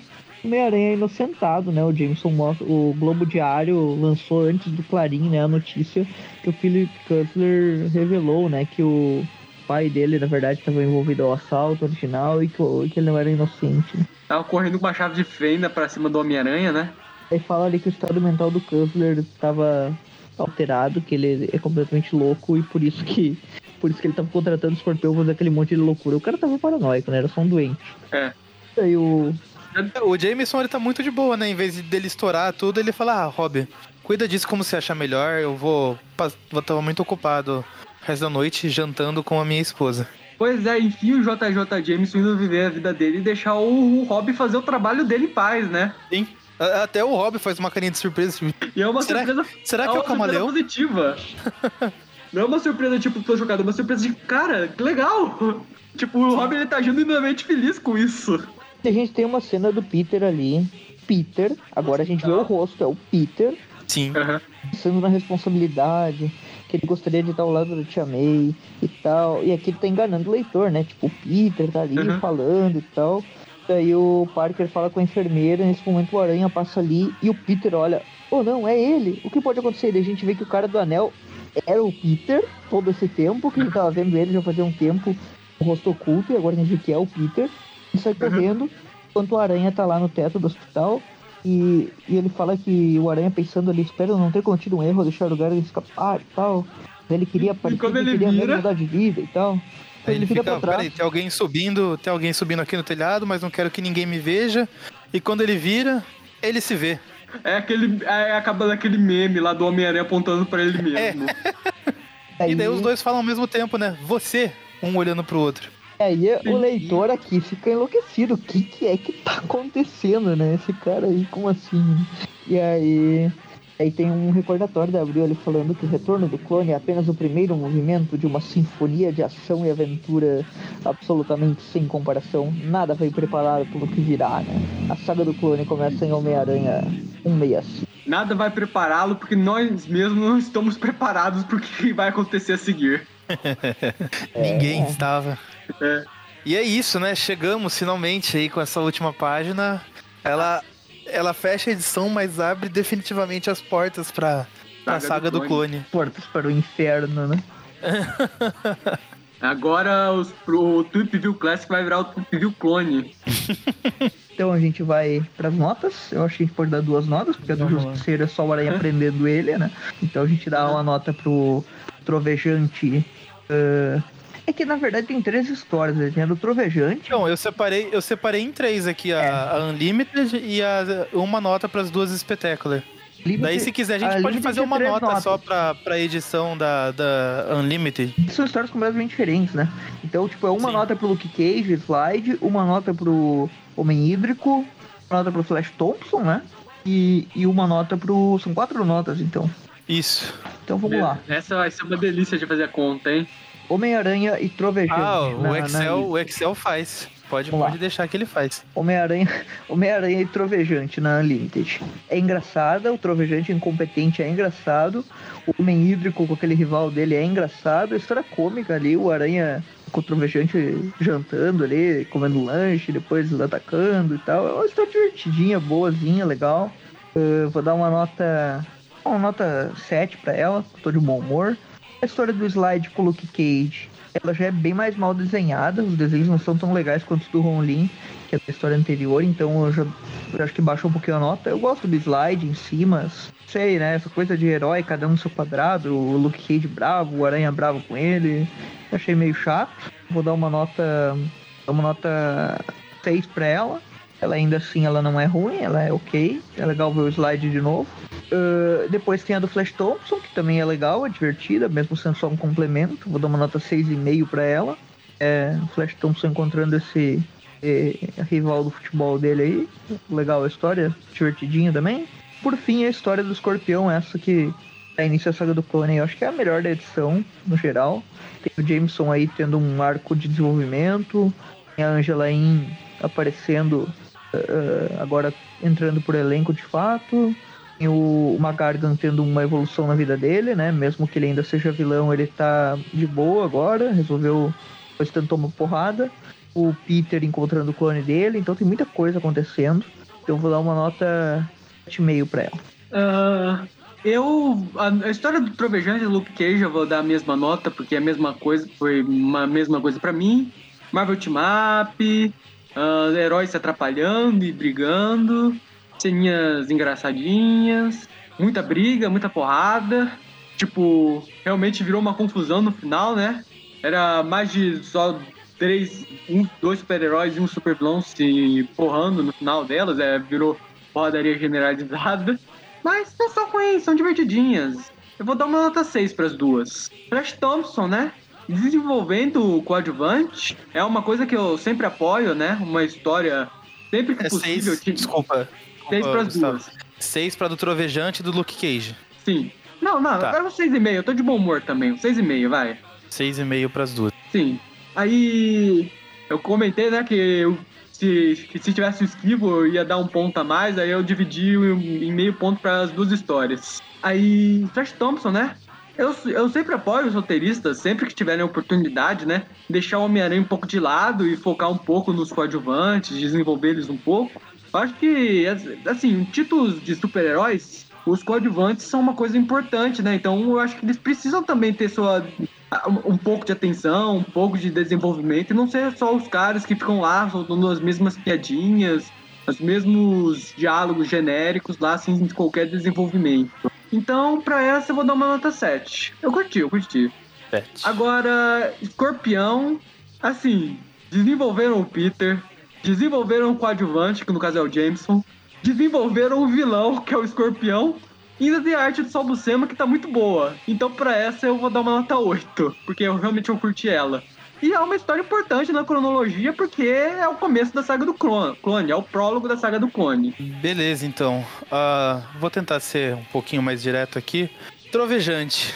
Acho que eu vou acompanhar o Gustavo na nota 6,5. A do Luke Cage eu achei um pouquinho mais fraca, um pouquinho mais qualquer coisa, um pouquinho mais jogada. Eu vou dar uma nota 6 pra ela, porque ainda assim não é nada que ofende. A do Flash, eu também sou a favor desse negócio de desenvolver os, os coadjuvantes. Eu acho que deixa o, o universo do Homem-Aranha mais, mais palpável, mais crível. Eu gosto bastante disso, de, de ver que as pessoas ali ao redor dele também têm suas histórias, seus arcos de desenvolvimento, suas dificuldades.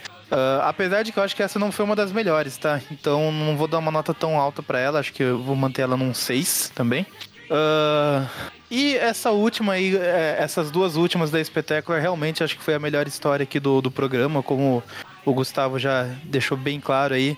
Desenvolve o Homem-Aranha, desenvolve o vilão, desenvolve o coadjuvante. E, e, a gente tem finalmente a revelação do, do clone, que eu acho que é um gancho legal. Acho que para quem tava lendo na época e já tinha lido coisas anteriores do Aranha, sabia o que tinha rolado, ficou caramba, de novo, o que, que eles vão fazer com isso? E para quem não sabia o que estava acontecendo, deve ter sido uma surpresa maior ainda. Uh, então, acho que diante de tudo isso, acho que vale uma nota 7,5 também. Uh, até poderia dar 8, mas não sou o maior fã dos desenhos do, do Salbucema. Ainda mais quando você me compara com. Quando você compara com o Mônio, aí que eu não sou fã mesmo. é. Peraí que eu tô pegando as médias aqui. Então tá, vamos lá. Trovejante ficou com uma média 6,7. Aí, deixo para vocês, a gente arredonda para cima ou para baixo? Vamos pro 7, vai. Cima. Tá, então você fica com 7. Luke Cage, arredondando, ficou com uma nota 6. Uh, e a do Flash ficou com 6,5. Tudo isso daí, então, a média da Unlimited sozinha fica 6,5. As, as duas histórias lá da, da Spectacular ficaram com 7,7, arredonda pra cima daí fica 8. Fechamos a história com uma média 6,8, arredondando 7. A história não, né? O programa. O programa ficou com a média 7. Beleza, então agora entramos na saga do clone de fato. Hum? Começamos, a, começamos a saga do clone com uma nota 7. Vamos ver com que nota ela termina. é, e a partir de agora, preparem-se, porque próximos 800 programas serão só saga do clone. Pois é, vai ser uma montanha russa cheia de emoções, né? É, ainda mais para quem ainda não leu a saga do clone, vai estar tá acompanhando junto, né? Quem vai, vai entrar nessa viagem é. de início. Eu, particularmente, a única edição da saga do clone que eu li foi a última. Então, pra mim, é a minha primeira viagem aqui. É. Ah, mas Olha vai começar só, legal. Primeira viagem. Uhum. Bom, então, isso, né? É isso. Ficamos por aqui. Até a próxima e falou. Falou. falou.